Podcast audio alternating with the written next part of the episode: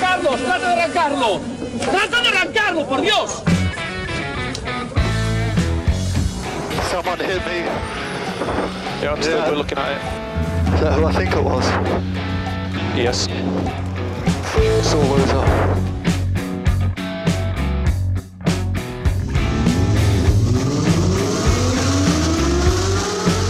Izquierda buena más ojo corta, se cierra poco. Corta, no cortar. Para izquierda rápida. Para derecha buena más, se cierra poco. Para izquierda buena más, se abre. Acaba buena más, se abre. Sasar. Para derecha buena más, no cortar. Para izquierda rápida, ojo, se abre. Para uno. Derecha rápida, ojo, con fe. Rápida, ojo, con fe. Acaba rápida menos.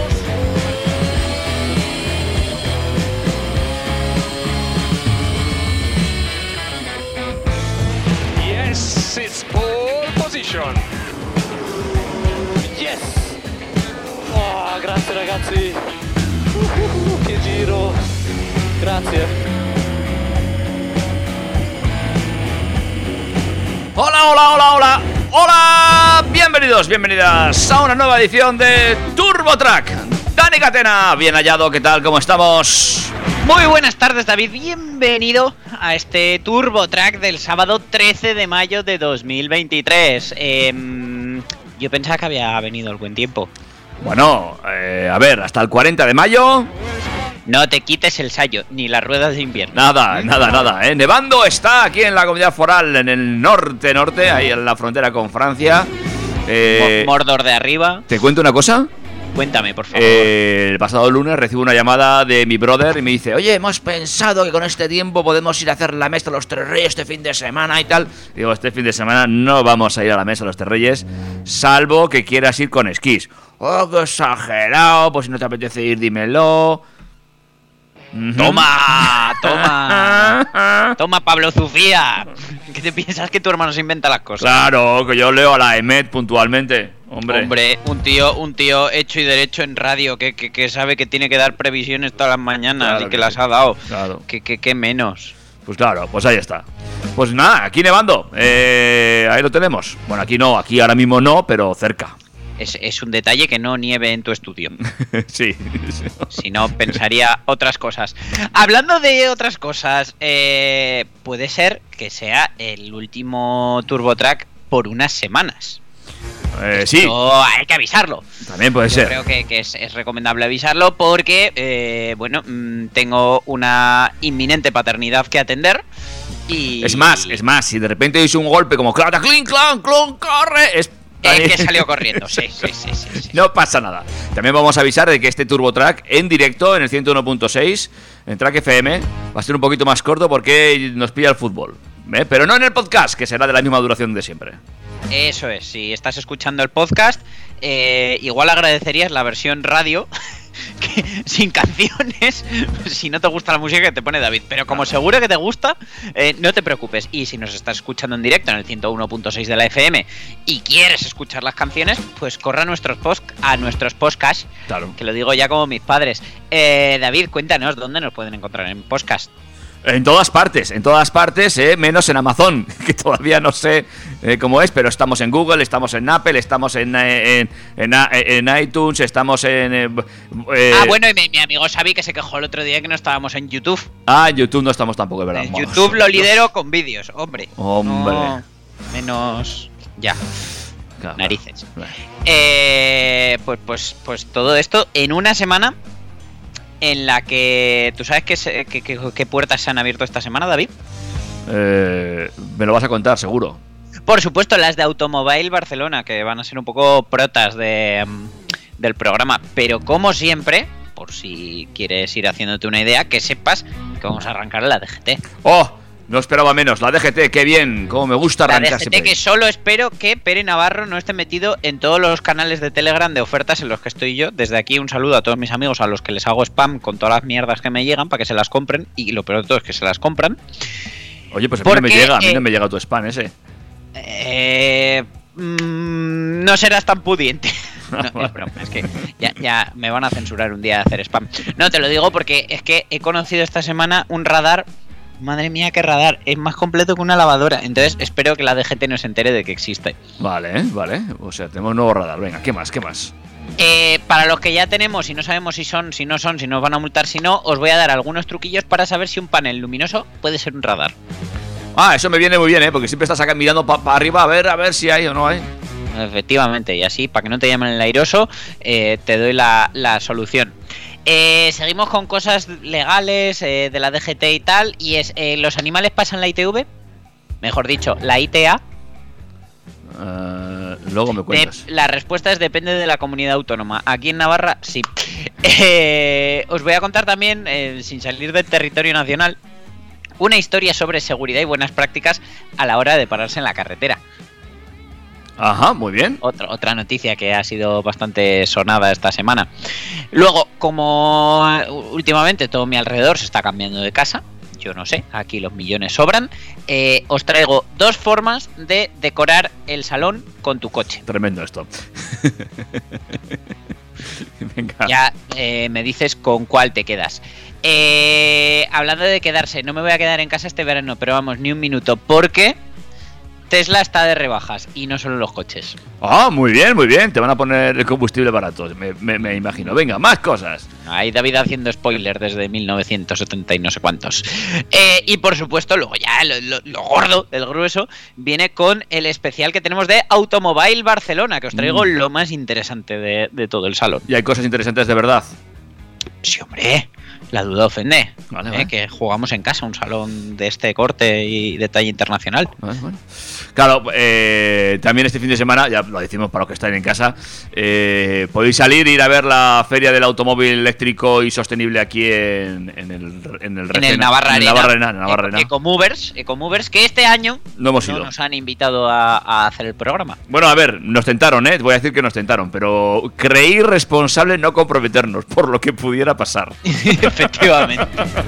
Dije, mira, casi que no. eh, que me veo allá con los trastos. No, no, deja, deja. Eh, vamos a. va- te- tengamos la fiesta en paz, dije. Otro año. Eh, así cada dos años, tampoco vamos a abusar. Claro, mira, como los salones, que un año es en Madrid y otro en Barcelona, pues nosotros vamos a Comovers, uno sí, otro no. Claro que sí. Pues esto es todo lo que os voy a contar y, y bueno, como no solo de novedades del motor vive el aficionado, yo creo que David hoy nos va a traer un temazo que también es novedad. Sí, pero no antes, no sin antes recordaros las vías de comunicación, info arroba turbotrack.es. Arroba TurboTrackFM en el Instagram También nos puedes buscar en Cara Libro. y Con- por supuesto el, el WhatsApp. El WhatsApp, el WhatsApp que lo tenemos por aquí ya funcionando y está el que esté. 608-335-125. ¡Ole! ¡Qué bonito! Eh, ahora ya sí, amigos y amigas, si os parece, arrancamos TurboTrack. Estoy un poco acróstico con todo esto. no sé. Me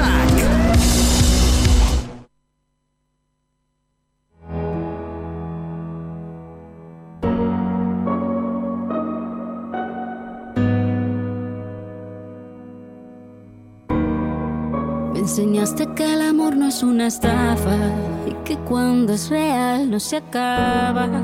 Intenté que no me veas llorar, que no veas mi fragilidad. Pero las cosas no son siempre como las soñamos. A veces corremos pero no llegamos. Nunca dudes que aquí voy a estar.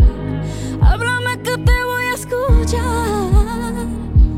Y aunque la vida me tratara así, voy a ser fuerte solo para ti. Lo único que quiero es tu felicidad y estar contigo. Una sonrisa tuya es mi debilidad. Quererte sirve de anestesia el dolor.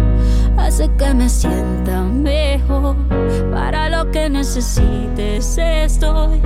Viniste a completar lo que soy. Se nos rompió solo un plato, no toda la vajilla. Y aunque no sé poner la otra mejilla, aprender a perdonar es de sabios. Que solo te salga amor de esos labios. Si las cosas se dañan, no se botan, se reparan. Los problemas se afrontan y se encaran. Hay que reírse de la vida, A pesar de que duelan las heridas, se ha de entregar entero el corazón, aunque le hagan daño sin razón. Lo único que quiero es tu felicidad y estar contigo. Una sonrisa tuya es mi debilidad.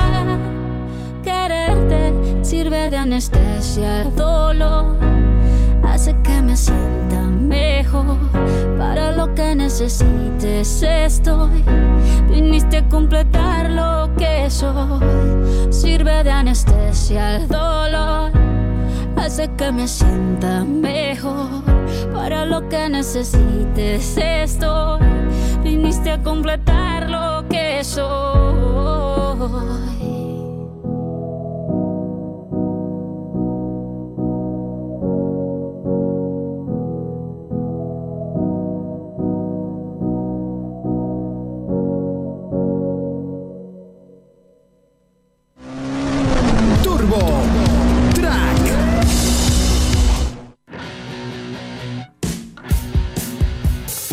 Venga, pues ya sí que sí, amigos y amigas, arrancamos el contenido de TurboTrack y nos vamos como siempre hasta la puerta de la DGT a pegar ahí unos portacicos, ton ton ton. Hemos llegado, ¿qué nos contáis? Abre que subo. Bueno, ya hace tiempo hablábamos de un poco, pues, pues, todos los radares que te pueden multar por exceso de velocidad en este nuestro país. Eh, desde luego no son pocos, porque entre fijos, móviles, de tramo, en motos, en furgonetas, en helicópteros que se piñan. Bueno, en fin. Pero también eh, tenemos nuevos radares capaces de sancionar de nuevas formas que todavía no funcionan en España. O por lo menos que nosotros lo sepamos. Ándate, para cuando acabemos la noticia igual ya sí, ¿eh? Eh, efectivamente, nosotros somos así de oportunos. Y es que en esta categoría, por suerte de momento, se encuentra el radar Mesta Fusion 2. Meta Que- Fusion Chu. Pruébelo ya, parece que lo venden en la teletienda, pero no. Eh, se ha convertido en un auténtico terror para los conductores franceses, eh, así que ten cuidado si cruzas la frontera, que nosotros estamos cerquita.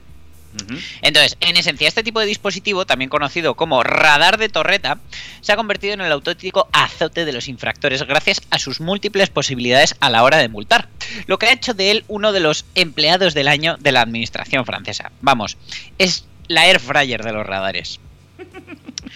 Una de las grandes novedades de este Mesta Fusion 2, que ya lleva unos años multando en Francia, es su gran polivalencia, ya que su ámbito de funcionamiento no se ciñe a un único vehículo o a un solo tipo de infracción. Y es que desde que entraron en vigor en junio de 2019, estos radares eh, Torreta pueden detectar 11 infracciones diferentes al mismo tiempo. Y eh, lo peor es que se calculaba que a finales de 2020 ya había 1.200 de ellos instalados en las carreteras. Una de sus claves es que son capaces de controlar hasta 8 carriles de circulación al mismo tiempo, por lo que no tienen problema para vigilar hasta 32 coches a la vez.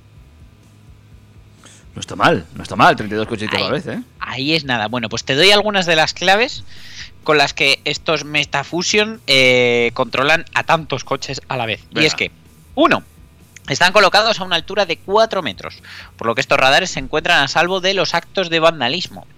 Dos, tienen un alcance de 200 metros y pueden controlar y multar 8 carriles de tráfico al mismo tiempo. Por tanto, tienen tres, una capacidad de vigilar hasta 32 vehículos al mismo tiempo. 4. Pueden diferenciar distintas categorías de vehículos, camiones, turismo, furgoneta, motocicletas y aplicar la legalidad en caso de cada uno. 5. Además del exceso de velocidad, también pueden vigilar el uso del cinturón, la distancia de seguridad, los semáforos en rojo, adelantamientos por la derecha, empleo del teléfono móvil al volante, uso del intermitente, pago vigente del seguro, mm, vamos, de todo. Eh, más, de cada cuatro radares de torreta, tres son señuelos, por lo que solo uno tendrá la capacidad de multar. Por supuesto, el dispositivo sancionador va a ir moviéndose por los distintos pósters. Vamos, lo que se hace en Pamplona con las cajas de radar.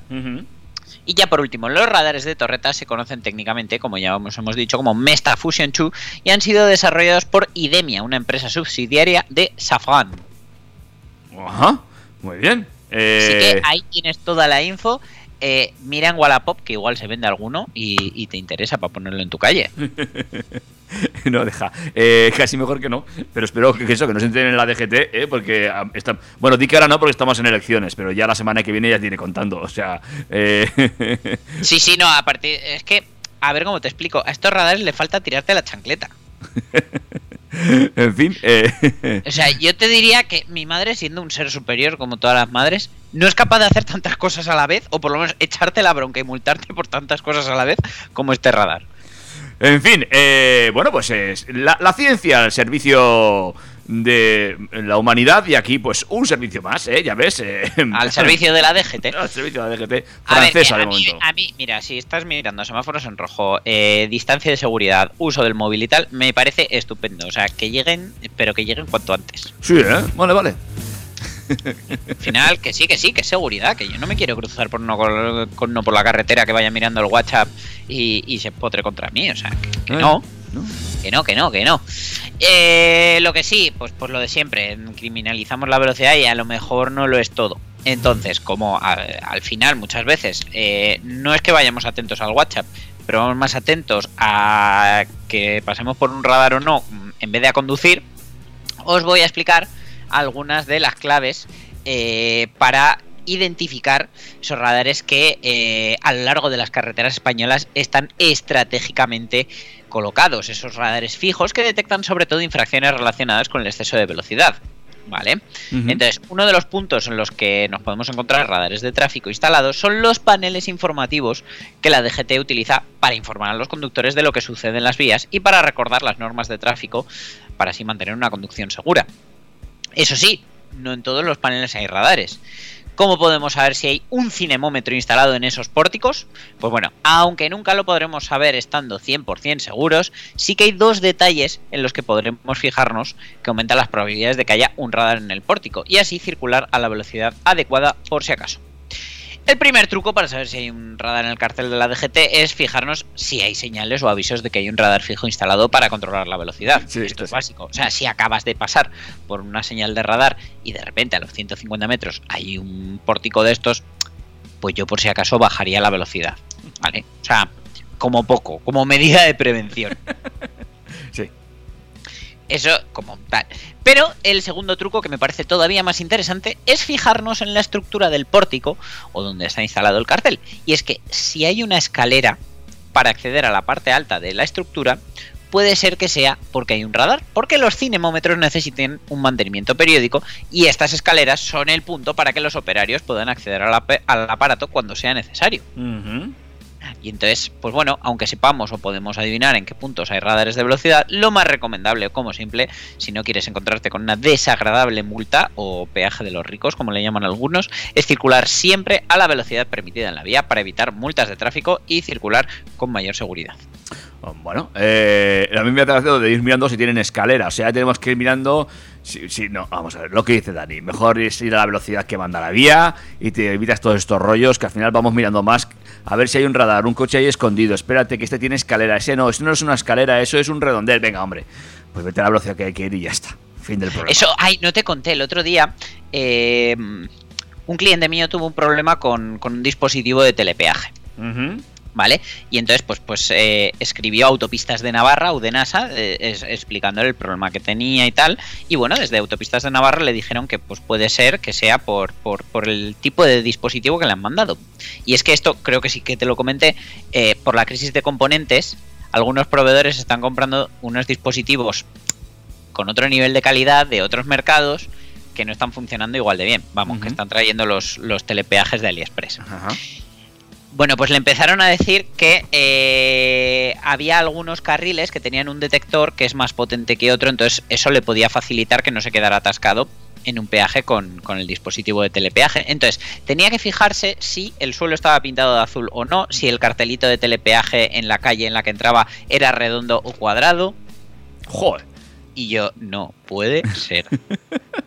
Pues te juro, o sea, si queréis en otro TurboTrack os leo la explicación, que depende de cómo sea el cartelito, mm, porque hoy, mañana, cuando pases por un peaje, fíjate, resulta que en unos carriles tiene una señal circular y en otra cuadrada, pues depende de cómo sea la señal, tiene un receptor u otro. Vale, oye, muy bien. Pues, eh, ¿algo más hay, um, para facilitar la vida a la gente? ¿Cómo va esto?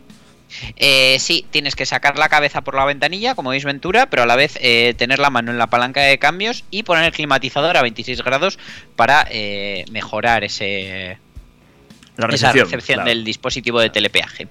El que creo que no tenía telepeaje, pero sí quiso llevar la pegatina de la ITV, fue un simpático amigo que apareció el martes por la mañana en la ITV de Areta. Ahí va.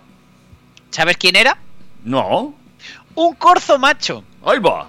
Un corzo de apenas un año que fue el que protagonizó una escena curiosa en la campa de la estación de la Inspección Técnica de Vehículos, la ITV del polígono de Areta, en Huarte.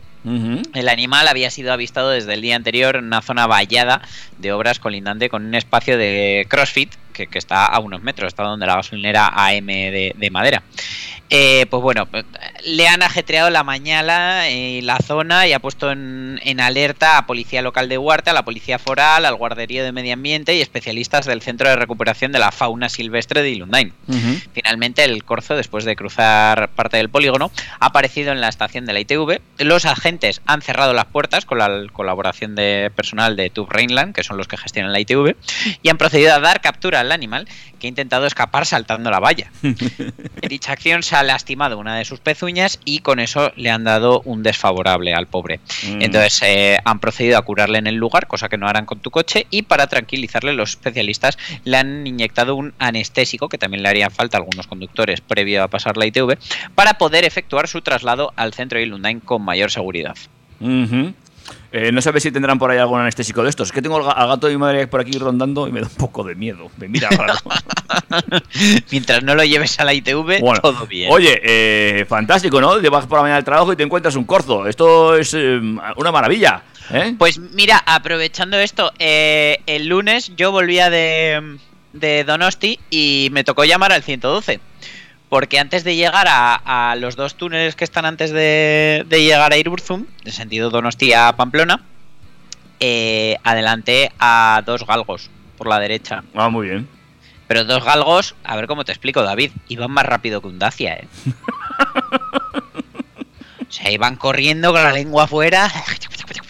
Pero vamos, mm, no te voy a decir que me costó adelantarles, pero flipé con la velocidad y nada, pues, pues inmediatamente después llamé al 112 porque evidentemente pues eh, los pobres animalitos pues podían sufrir un accidente y provocarlo. Claro, claro. Así que, que decidí que lo más seguro era llamar al 112.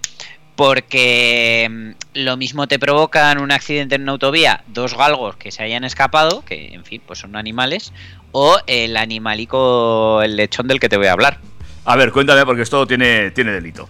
Tiene, tiene delito, tiene miga, tiene todo. O sea, hablamos de que es básico señalizar un accidente, una incidencia de tráfico y, y es una de las situaciones más peligrosas a las que se puede enfrentar un conductor, dado que muchas veces es necesario detenerse en lugares inesperados y de forma repentina.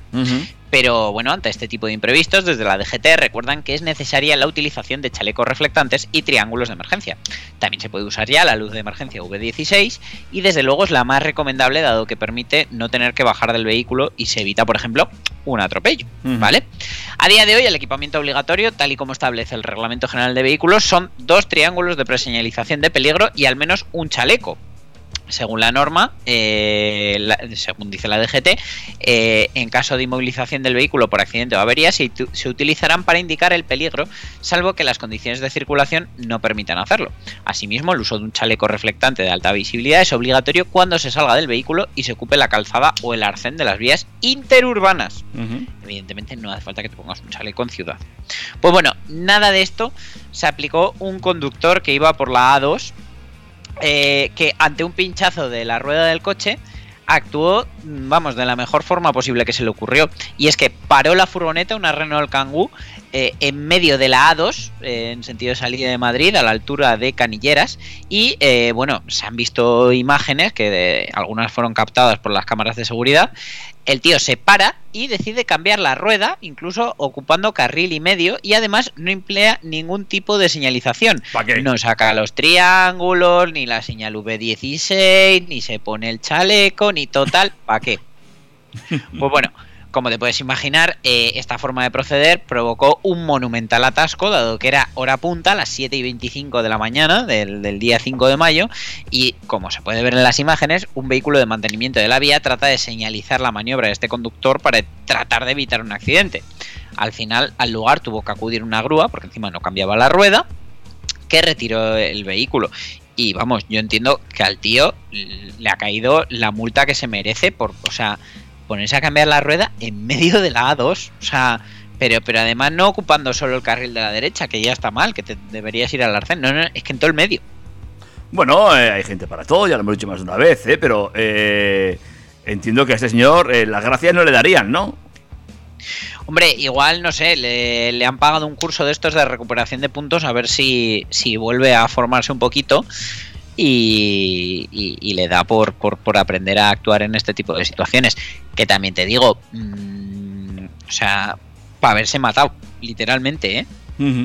En fin, eh, bueno, pues ya vemos que hay gente sin cabeza en todas partes, ¿eh? pero bueno, sí que es cierto que están las imágenes en la noticia, el coche en mitad de la, de la autovía, literalmente lo que tú dices, ocupando carril y medio, un pitoste de, de bueno, eh, y allí, ah, como si nada, eh, pues, pues aquí se me ha pinchado, pues aquí cambio. Aquí cambiando la rueda, oye, le faltó tomarse una cervecita en medio, que por cierto, o sea, yo soy la policía y lo primero que le hago es una alcoholemia, o sea, porque no me cabe que una persona en, en el uso de todas sus facultades la líe de esta forma. En fin, eh, gente para todo, ya lo, lo decimos más de una vez. Eh, ¿Otra más? Venga, te cuento cómo puedes decorar tu casa. Hombre, estoy ¿Estás deseando. interesado en temas de decoración? Por supuesto. Bueno, pues esto, o sea, es que os va a quedar de revista. Eh, Hot Wheels, ¿vale? O como dice mi hijo, Hot Wheelies. La marca líder de coches de juguete creada en Mattel, eh, por Mattel en 1968. Ya sabéis, Mattel, los, los creadores de la Barbie. Eh, se une de nuevo a Eurocrew, que es un grupo internacional especializado en eventos, para celebrar la segunda edición del Hot Wheels Legend Tours en España y Portugal. Se trata de un concurso que busca reproducir a escala 1.64, la habitual de Hot Wheels, un vehículo real. El concurso arrancó en febrero en el circuito del Jarama, donde asistieron más de 8.000 personas y donde se mostraron 350 coches. Los pasados 22 y 23 de abril se llevaron a cabo una de las fases iniciales en Valencia. Allí se dieron cita 300 vehículos y 7.000 asistentes. Se otorgaron 5 Golden Tickets que catapultan algunos proyectos muy especiales hasta fases avanzadas de este concurso. Hay eh, pues el Golf MK1 Cabrio de Íñigo, el Nissan 370Z de Miquel, la Transporter T3 Doca de Marcos, el Forescore MK3 de Héctor y el 350Z Pandem de Juan José. La final va a tener lugar eh, los días 23 y 24 de septiembre en Cartagena, Murcia, donde se llevará a cabo la fase final del concurso y donde se anunciará el ganador a nivel nacional. Tras esta, el proyecto se elevará a la cita internacional que se celebrará en Estados Unidos y, eh, bueno, España y Portugal en esta ocasión representan una única candidatura como península ibérica. Entonces, si quieres participar en el evento, tienes que tener eh, en cuenta que se aceptan propuestas hasta el 25 de junio y se hace a través de la página de Eurocrew, donde los participantes deben ingresar información personal en un formulario de contacto, así como detalles de su coche y fotos del mismo. El 14 de agosto, tras varias rondas clasificatorias, los fans de Eurocrew elegirán cinco finalistas que participarán en la final de Hot Wheels Legend Tours. Una vez escogidos los finalistas, mostrarán su coche, que será votado por los jueces que asistirían presencialmente, entre los que se encuentra, por ejemplo, la revista Car Driver. El ganador del Hot Wheels Legend Tour España y Portugal 2023 se clasificará en la semifinal internacional y tendrá la oportunidad de ser seleccionado para la gran final mundial eh, de Hot Wheels Legend Tour. En 2022 el ganador mundial fue el eh, Autozam Scrum Ultra Custom de 1992 construido por Craig Mox de Texas y eh, pues bueno pues, pues eh, Hot Wheels hizo la miniatura de su coche con la que pudo decorar su salón, su estantería, su mesa de trabajo o su mesita de noche. Qué bonito, ¿verdad? Que te pongan ahí el coche en miniatura en tu mesa. Qué, qué chulo. Ay, a mí me encanta. Bueno, y ya yo solo con hacer una foto en ese fotocall que es como, como la cajita Sí. eh, de los Hot Wheels. Es la O sea, eh, es que estoy mirando ahora mismo todos los que tengo en la vitrina y me imagino el mío ahí metido. Ay, qué bonito. Ay. Vale, eh, ahora. Esta es la forma, la forma, bueno, complicada, pero hasta es normal. complicada, pero bueno, que sin ser trillonario lo mismo te lo puedes permitir. Ajá. ¿Vale? Ahora vamos a hablar de lo que ha hecho Adrián Portelli, que es un millonario coleccionista de coches, que publicó hace unas semanas en sus redes sociales un vídeo haciendo burnouts, es decir, eh, salidas picando rueda, con su nuevo McLaren Senna GTR, decorado además con los míticos colores de Marlboro de, que decoraron los McLaren de Fórmula 1 de Ayrton Senna y Alan Prost. Eh, pues bueno, mm, el tío dijo, palabras textuales, ¿eh? Si estoy gastando 3 millones de dólares en un coche, lo uso como quiero. y que por eso hacía sus burnouts, porque claro, muchos echaban las manos a la cabeza de que un coche así lo usara de esa forma. Pues bien, ahora Portelli ha decidido subir su Sena GTR al lujoso apartamento que se ha comprado en Melbourne, Australia, por lo que la bestia británica ya en teoría mm, pensamos que no va a hacer más burnouts, por lo menos en una temporada, pero que va a servir de decoración. Y es que Adrián Portelli es uno de esos millonarios que muestran cómo viven en redes sociales. Su cuenta de Instagram es un escaparate de lujo y los coches más exclusivos del mundo eh, se pueden ver en ella, desde clásicos tan espectaculares como el Lamborghini Diablo GTR hasta hypercars modernos de la talla de ese McLaren Senna GTR. En una de sus últimas publicaciones, Portelli también compartió con sus seguidores la reciente adquisición de un piso en Melbourne por valor de 39 millones de dólares que ha batido todos los récords de precios. Solo unas semanas después, Portelli ha comenzado a decorarlo a su gusto y, como podéis ver, pues no ha recurrido a IKEA precisamente. Lo que ha hecho Adrián para darle su toque personal a la casa que acaba de estrenar es meter su McLaren Senna GTR en el salón. No es una idea nueva y ya había gente que guardaba su coche junto al sofá, ya sea por gusto o para evitar que un huracán se lo destroce. Pero Portelli ha ido más allá porque eh, su casa pues no es un bajo con jardín o, o, un chalecito, sino que está situada en un piso 57. Desde luego, el ascensor no era una alternativa, por lo que Adrián contrató una empresa para meter el McLaren en casa con ayuda de una grúa. Por supuesto, la mudanza no pasó desapercibida y decenas de espectadores no se lo quisieron perder, a los que se unió la televisión australiana que se ha encargado de subir el vídeo de la hazaña a YouTube, que lo tenéis ahí. Todos observaron detenidamente cómo se sube un coche de 3 millones de dólares australianos, 1.850.000 euros al cambio más o menos, equipado con un motor V8 biturbo de 800 caballos, hasta la parte superior de uno de los edificios más altos de la ciudad. La empresa que se encargó de todo diseñó una plataforma específica para transportar el coche y retiró algunas ventanas del piso de Portelli para abrir hueco y meter el McLaren.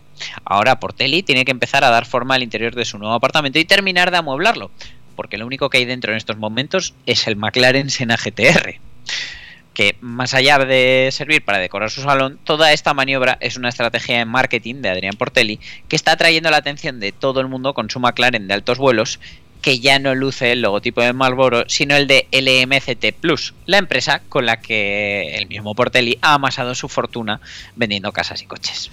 En fin, vaya, vaya, vaya sarao, amigos, ¿eh? Eh, la que ha liado para subirse el coche a casa. O sea, eh... están los chirrindularis mmm, poniendo la bici en el salón orgullosísimo. Pues llega este y los deja a la altura del betún. Es una cosa. yo, yo, tengo la bici, la tengo en la entrada de casa, pero, no, me, no, no, pero vamos, no se me ocurría nunca meterla en el salón. Pues hay mucha gente ahora que la cuelga en el salón, ¿eh? Ah, bueno, pues, pues, pues yo, yo sí. Claro, eh, hablamos de pues Madrid-Barcelona muchas veces que es o la cuelgas en el salón o duermes encima de la bici. Claro, yo si podría dejaría en el cuarto las bicis, pero temo por su integridad. Entonces, pues nada, me la subo a casa. su integridad es la de tu cartera, que lo mismo la bici sigue íntegra, pero en un lugar lejos, lejos de tu lejos dominio. Sí, sí. En fin, bueno, eh, pues oye, a ver, es su dinero y se lo gasta como quiere. Pues que si quiere subir el coche a casa, que se suba el coche a casa. En fin. Es verdad. Pues, pues, pues, sí, la verdad que yo si pudiera también lo haría. Y de hecho, vamos, me encantaría. Pero desde luego, madre mía, que despliegue de medios para meter el coche. ¿Te imaginas que luego, después de que pones el coche dentro, viene el arquitecto y te dice, no, es que este suelo no aguanta este peso? Joder. En fin. Sácalo, gástate, no sé cuánto le habrá costado, pero vamos, imagínate que te dicen, no, pues gástate ahora los 100.000 euros que te hemos cobrado por, por subirlo para bajarlo otra vez. Bueno, de todas formas es una penica, ¿no? Porque luego si un día te, te coge la chirrita de darte una vueltica, ¿qué haces? Uf. Pues te vas a la cocina con él. Voy a poner un sándwich. Seguro que cabe. O sea, te digo yo, a mí no me cabe el carrito de la niña por el pasillo, pero a este le cabrá. Ay. El McLaren. Bueno, pues hacemos un break musical. Venga, hacemos un break y seguimos con las buenas noticias que en este caso nos las trae Tesla. Amigos y amigas, esto es TurboTrack. Turbo Track. Solo creo en Dios cuando te miro a la cara. Solo creo en el cosmos cuando me arañas la espalda. Solo creo en milagros cuando me besas en los labios. Solo creo en fantasmas cuando te vas de la cama. He conducido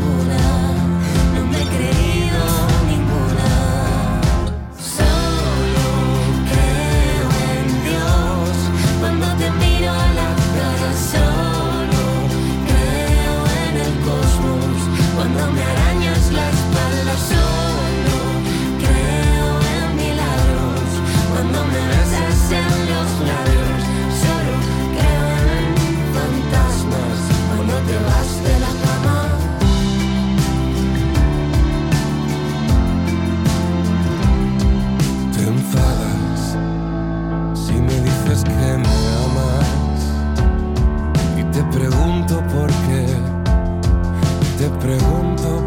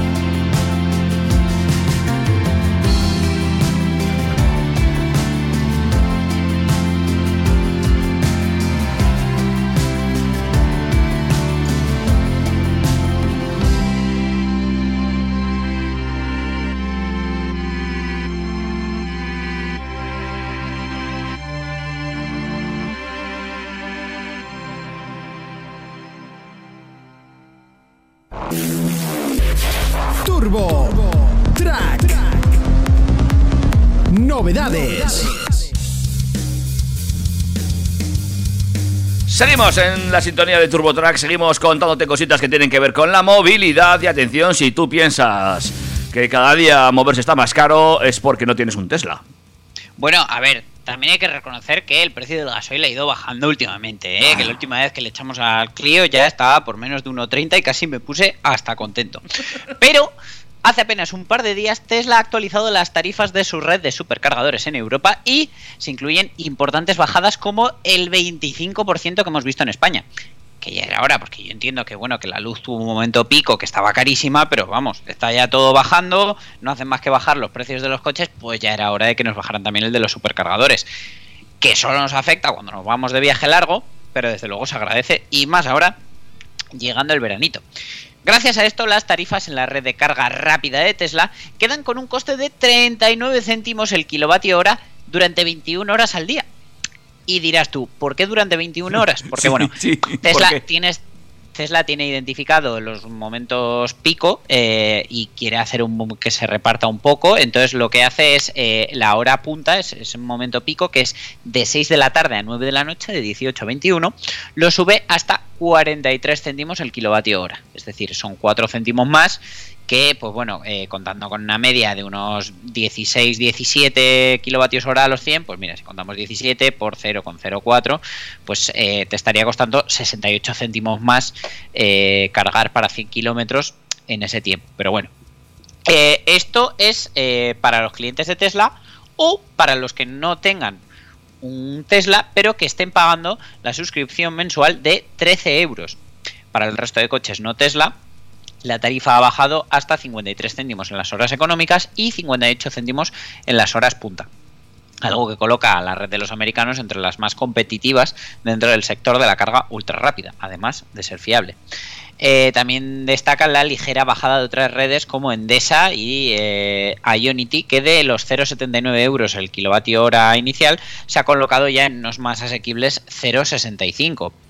Eh, llama la atención la fuerte subida de precios de la red de carga portuguesa EDP, que se ha colocado como la segunda más cara, y a pesar con contar eh, con puntos de hasta 50 kilovatios, es decir, que no es especialmente rápida, su coste se ha disparado hasta 60 céntimos el kilovatio hora. Eh, la carga lenta mm, la tiene también a 47 céntimos. O sea que desde luego eh, EDP, pues si no os queda otra, bien, pero si no, intentad evitarlo. Eh, la verdad que bueno, el resto de operadores pues se han ido se han ido poniendo también un poquito las pilas, van bajando un poquito y pues bueno, tenemos por ejemplo a Wenea con las cargas entre 50 y 70 kilovatios en, a 0.42, Repsol las tiene a 0.47, Thunder las tiene a 0.44 y Verdrola a 0.45, pero desde luego eh, la relación precio-potencia en Tesla ahora mismo es imbatible. Oye, eh, aquí los del ayuntamiento son de Iberdrola, ¿no? eran de Iberdrola, ahora son de Vilalta. Se, se- se les vendió la gestión, por lo que se ve. Y eh, no están exageradamente caros, pero teniendo en cuenta que, que no son. Bueno, sí tienen uno de carga rápida al lado del Sadar. A ver, mira, te lo, te lo voy a mirar aquí en riguroso directo, a ver si me sale con la app Vilalta Greenergy, que es eh, un sucedáneo de la app EV Charge, que es una auténtica basura, que es la misma que se usa para los cargadores de la Morea, que fíjate, esos sí que ya os dije que estaban bien de precio. Ahora respecto a Tesla, pues ya no, no hay tanta diferencia. Pero bueno, vamos a ver. Bueno, en, la, Eh, en la Morea puedes elegir, porque puedes eh, cargar con Tesla abajo. tienes los dos. o arriba con los que van con los paneles solares y son caros. Bueno, no tan caros. Bien, vale. No, no, no, que no son, que están muy bien de precio. Eh, vamos a ver, eh, por ejemplo, los de la Avenida San Ignacio están a 0,39 el kilovatio. Bueno, no está mal. que para ser carga lenta, pues eh, no es barato. Pero bueno, como también es cierto que para mí se valora que tienes el coche aparcado y cargando en uno de los mejores sitios de Pamplona, pues no está mal. No está mal, no está mal. Muy bien, pues ya sabéis, ¿eh? Eh, esta gente que está usando coches eléctricos híbridos también, eh, enchufables, pues eh, ahí tenéis la actualización de precios para vuestros cargadores. ¿eh? Eh, muy bien, oye, pues es una información que nos viene bien de vez en cuando y que sepáis que no solo la gasolina baja, también baja el precio del costo de cargar el coche. Bien. Efectivamente. Y eh, con las cargas un poquito más baratas o con el gasoil un poquito más barato, nos vamos a ir hasta Automobile Barcelona. Ah, atentos. Para inaugurar el salón, pues eh, se han entregado la 14 edición de los premios del periódico eh, a, a motor y movilidad. Que sepas que el Hyundai Tucson, BID como marca, Renault como marca, Seat Mo como eh, proveedor de movilidad y el hub de electromovilidad han sido los grandes ganadores de los primeros premios de Automóvil 2023 Que se entregaron el jueves por la tarde en la Fira de Barcelona. Eh, la entrega, pues como os decía, se ha dado en el marco del Automóvil 2023, que se celebra en el recinto Montjuic de Fira de Barcelona entre este pasado jueves y el 21 de mayo. El presidente del salón, Enrique Lacalle, en vez de Enrique el Salón, que se podría llamar, ha destacado que estos premios son un reconocimiento a la pasión por innovar y hacer coches cada vez mejores y más respetuosos con el medio ambiente. El Hyundai Tucson ha sido premiado con BD One, el hub de electromovilidad con B-Charge, destinado a empresas que trabajan en el sector de las infraestructuras de recarga de vehículo eléctrico, y BID con B-Connect por su apuesta en España por el vehículo 100% eléctrico y conectado. Por su parte, Renault ha recibido el premio Big Green por su trabajo de conectividad en su gama y por el desarrollo de nuevos modelos electrificados, y Seatmo el V-Mobility por sus trabajos en materia de movilidad urbana. También han reconocido al expresidente de la Asociación Nacional de Fabricantes de Automóviles y Camiones, ANFAC, José Vicente de los Mozos, por su trayectoria profesional y su implicación en el desarrollo del propio sector a lo largo de las dos últimas décadas. Bueno, pues estaban repartiendo premios, haciendo fotos, la gala que habría el eh, Mobility eh, pues, eh, en Barcelona este pasado jueves y que va a estar funcionando a lo largo del fin de semana, si no recuerdo mal, ¿no? Efectivamente, va a estar funcionando durante unos 10 días hasta el día 21 de mayo, donde eh, pues, eh, te vas a encontrar stands tan interesantes como el de la marca Patria, que juega en casa. A ver, a ver, a ver que si eh, por una vez se da buenas noticias. ¿Qué nos cuentan? SEAT eh, está aprovechando su presencia en el Salón Automóvil 2023 para exponer sus 70 años de historia, porque SEAT ha cumplido 70 años esta semana. Que sepas que el... A ver, han cumplido 70 años desde el lanzamiento del primer modelo, el 1400. Pero que sepas que SEAT fue fundada hace 73 años, en el año 50, concretamente el 9 de mayo, mm, que también es el día de mi cumpleaños, aunque yo no he cumplido 73, por mucho que lo pueda parecer. Eh, entonces, bueno, pues eh, la marca tiene un espacio eh, con un stand en el que expone modelos históricos como el SEAT 1400, que fue el primer coche de la marca, el 600, eh, varias generaciones de Ibiza, el SEAT 850 Sport Spider y eh, en otro espacio pues se exponen los vehículos de su gama actual que se fabrican en la planta de Martorell en Barcelona, que son Ibiza, Arona y León. Ujú. SEAT celebra de este modo el 70 aniversario del lanzamiento del modelo 1400 que salió al mercado en noviembre del 53 y el 40 aniversario de la inauguración de la planta de Martorell. Esta fábrica supuso una inversión de 1.470 millones de euros, es decir, 244.500 millones de pesetas, y desde entonces ha producido ya más de 12 millones de vehículos de 45 modelos, eh, citando entre otras marcas SEAT, como es obvio, Cupra, como es lógico también, y por ejemplo algunas unidades de Audi. Bueno, eh, pues ahí vemos. eh, eh, podemos pasar por el Mobility y ver el stand de SEAT para, bueno, pues para, para ver el- esa larga historia en la trayectoria automovilista. ¿Qué más nos encontramos en Básicamente, yo te diría, David, que es, es un poco mm, paradoja. eh, te hacen pasar por todo esto para que te hagas una idea de lo que tendrías que esperar por un coche nuevo. Bueno, ya no tanto, ¿eh? Ya no tanto. Ahí pizca más o menos. Uh, fíjate, mira, Renault Austral, recién lanzado, ¿vale? Sí. Eh, acaban de eh, retirar de comercialización o por lo menos de bloquear los pedidos del 140 caballos gasolina microhíbrido automático, es decir, mm, probablemente una de las versiones con más acogida, por falta de componentes. O sea que no sé yo si se acaba esta crisis. Porque que me suban el precio, vale, pero que me quiten versiones que tienen acogida al público, ya me escama un poco más. Porque de hecho, el mismo, pero con cambio manual, lo van a seguir fabricando. Bueno, poco a poco, poco a poco. Bueno, seguimos con las cositas españolas. eh, y en este caso nos vamos hasta Cupra, donde Wayne Griffiths, eh, CEO de SEAT y Cupra, confirmó oficialmente durante el Salón del Automóvil de Barcelona, este Automobile, el nombre del futuro coche eléctrico urbano de la marca. Que aunque ya lo sabíamos, pues bueno, ahora ya es más oficial que nunca. Y es que nos va a venir el Cupra Raval. Un nombre que sirve de título al barrio del Raval, en el corazón de Barcelona, y que será el encargado de abrir una era de precios razonables en la división del grupo alemán. Ya veremos. Habrá que ver qué entienden ellos por, por- por razonable. Pero bueno, está claro que eh, si los SEAT siempre han tenido nombres de ciudades, los Cupra eléctricos tienen nombres de barrios de Barcelona. Eh, porque bueno, pues ya tenemos el Born y ahora va el Raval. Según el máximo responsable de Cupra, el Cupra Raval no es un coche más, es la invitación a una nueva generación que espera algo mejor, un coche urbano, rebelde y 100% eléctrico, con carácter propio y vinculado a la actual generación Z, algo mucho más emocional.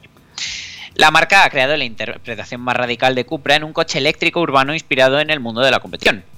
El Cupra Raval se producirá en la sede de SEAT en Martorell y la compañía invertirá 3.000 millones de euros, eh, 500.000 millones de pesetas, para su transformación de combustión a electrificación y poder producir eh, automóviles eléctricos a partir de 2025, por lo menos los basados en la plataforma MEB Small del grupo Volkswagen. SEAT lidera el clúster del coche eléctrico urbano para las diferentes marcas del grupo Volkswagen, como ya hemos dicho en otras ocasiones. Este Raval va a ser un compacto de 4 metros eh, 3 centímetros de largo que le van a colocar pues, en el segmento del Renault Zoe. Debido a la presencia del pack de baterías en los bajos, va a tener una altura un poquito mayor a lo que estamos acostumbrados en ese segmento, un metro 57, y se espera que emplee un esquema de suspensiones típico de su segmento, es decir, McPherson delante y una barra de torsión detrás.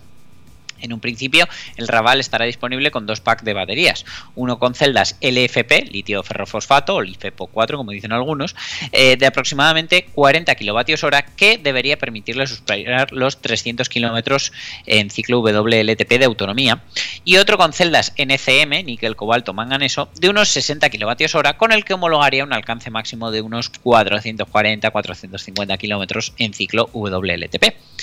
Unas baterías que además también se producirán en España, eh, concretamente en la fábrica que Volkswagen está preparando en la localidad valenciana de Sagunto.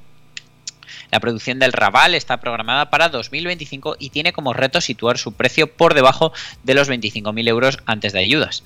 Todo un reto si tenemos en cuenta que en la actualidad hacerse con un modelo equivalente, por ejemplo el Renault Zoe con batería de 50 kWh, supone un coste desde los 36.230 euros con carga rápida, un extra que habría que añadirle otros 1.100 euros adicionales. También podemos comparar esos 25.000 euros con las tarifas de su hermano mayor, el Cupra Born, que en su versión con batería de 58 kilovatios hora arrancan 42.800 euros.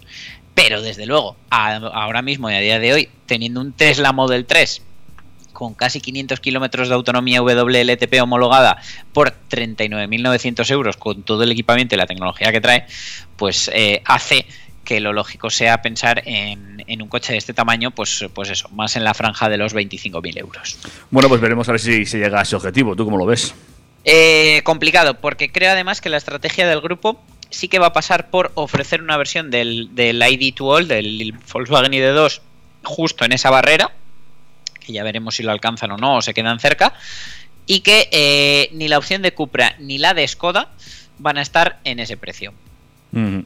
Yo mucho me temo que tampoco, ¿eh? Mm, me da miedo. Otra cosa es que merezca la pena. Y, y, bueno, luego creo que nos va a sobrar tiempo para hacer una reflexión acerca de este tema de los coches pequeños, la electrificación y si puede volver esa emocionalidad, esa pasión al volante eh, con, con este segmento. Bueno, pues si si nos da tiempo lo hablamos luego. Pero antes, sigamos paseando por este salón porque hay más cosas.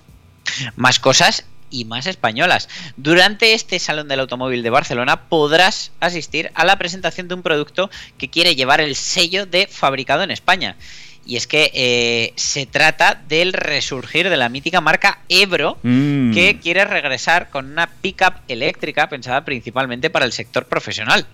Eh, sin duda, la principal novedad del proyecto es la presencia de un prototipo funcional que anda, que da algo más de credibilidad a un proyecto con muchas ganas, pero con muchos retos económicos y tecnológicos por delante. Una iniciativa que desde luego ilusiona, pero que comete algunos errores básicos en cuanto a comunicación que dejan un pozo de desconfianza por parte de sus responsables que parecen haber entregado la imagen y los textos a editores extranjeros, Mm. algo que mancha un poco la imagen de marca. Por ejemplo, en la web podemos ver fallos ra- garrafales como que eh, la Ebro está hecha sin H en España. Un poco más abajo vemos cómo inician un párrafo con minúsculas y con errores de expresión, tipo nació bajo el sol del Dakar y se convertirá en un vehículo indispensable para empresas y profesionales. Y así toda la web eh, eh, con cosas como pues de seguridad necesarios para el conductor y los pasajeros, cosas así como escritas un poco raras que dices, ¿quién ha escrito esto? ChatGPT en otro idioma. O bueno, dejando de lado esta chapucilla, el aspecto mecánico de Ebro se presenta como una enorme pickup de 5 metros 21 de largo, dotada de dos motores que van a rendir una potencia de 220 kilovatios, que serían 295 caballos, y que le dotarán de tracción a las cuatro ruedas. No hay detalles sobre la batería, que en anteriores informaciones indicaba que sería de 78 kilovatios hora, pero sí que la autonomía, según la web, es de 440 kilómetros, aunque en una pantalla al lado del vehículo se indica que la autonomía son 360 kilómetros. Puede ser, la verdad, un- una diferencia de ciclo WLTP a realidad. La capacidad de carga rondará los 1000 kilos y dispondrá de una toma de 220 voltios para conectar herramientas de trabajo. El diseño interior es bastante clásico, con una gran palanca para el cambio de marchas con detalles cromados y un montón de botones en el salpicadero o junto a la propia palanca. Incluso vemos la presencia de una entrada de mechero, un elemento de otra época que se mezcla con una gran pantalla táctil central para el equipo de infoentretenimiento. A día de hoy se está trabajando para homologar el vehículo como N1 y N2 en las categorías de vehículo industrial y pickup y eh, se ha confirmado que el precio de partida será de 53.000 euros masiva, es decir, unos 64.000 euros en la práctica. Eh, se tratará de un modelo más costoso que una pickup térmica e- equivalente, como es lógico, pero se moverá en una horquilla similar a la de mayoría, a la mayoría de furgonetas eléctricas de tamaño mediano y grande del mercado. El inicio de la producción tendría lugar entre el segundo y el tercer trimestre de 2024 con una capacidad que desde Ebro se ha indicado que rondará las 10.000 unidades anuales. Las otras 25 o 30.000 necesarias para alcanzar los 40.000 vehículos eléctricos anuales previstos se corresponderá con otro proyecto diferente que será una furgoneta eléctrica de última milla, la cual se presentará un poco más adelante.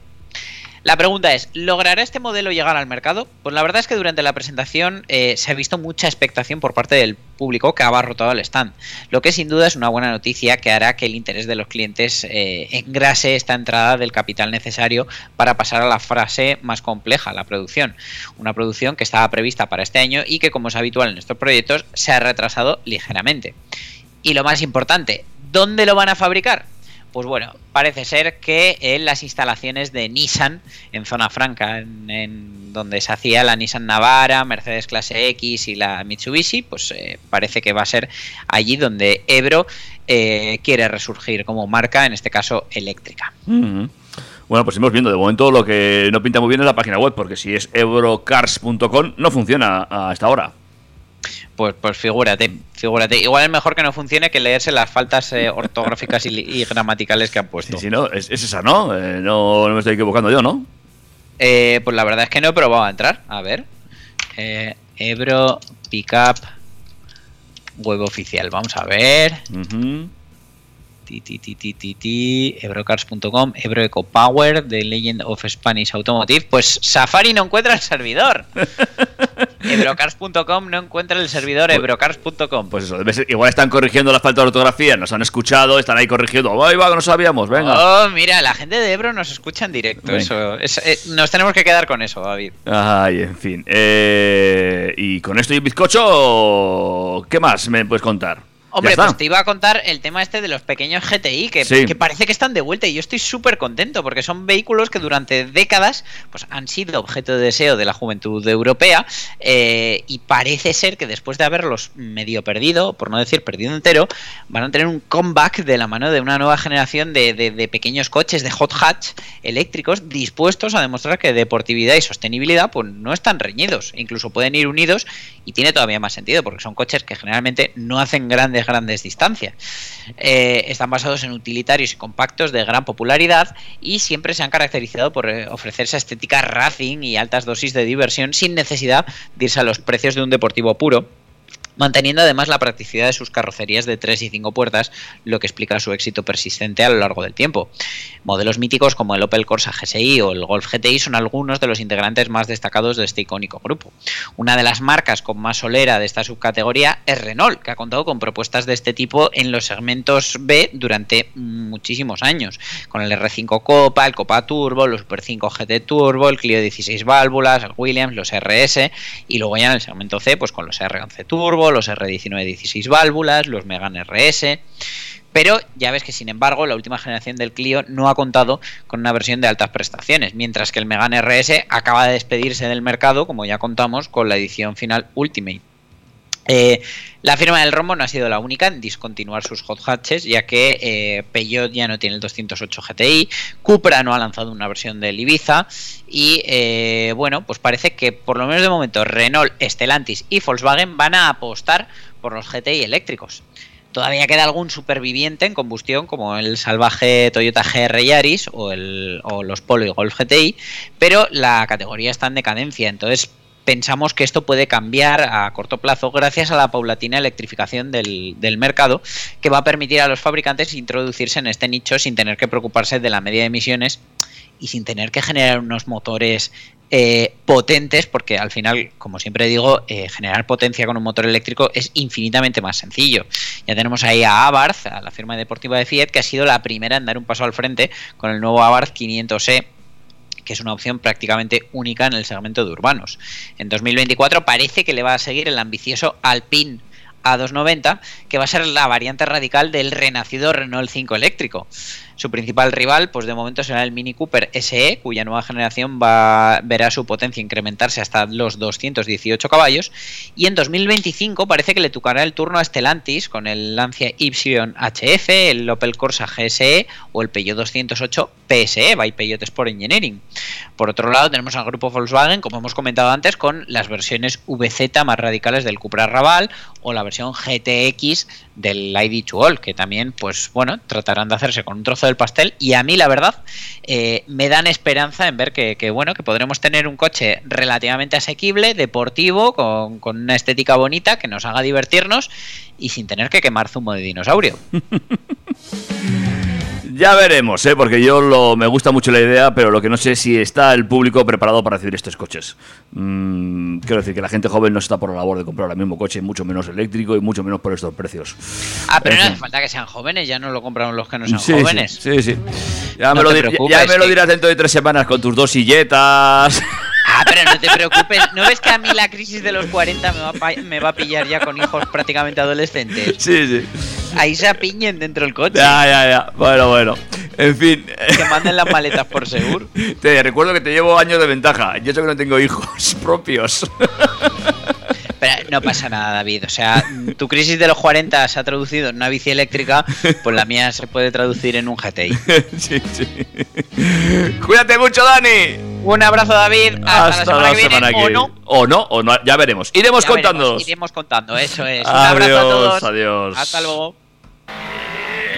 Macho, yo no sé tú, pero yo me lo paso muy bien, macho.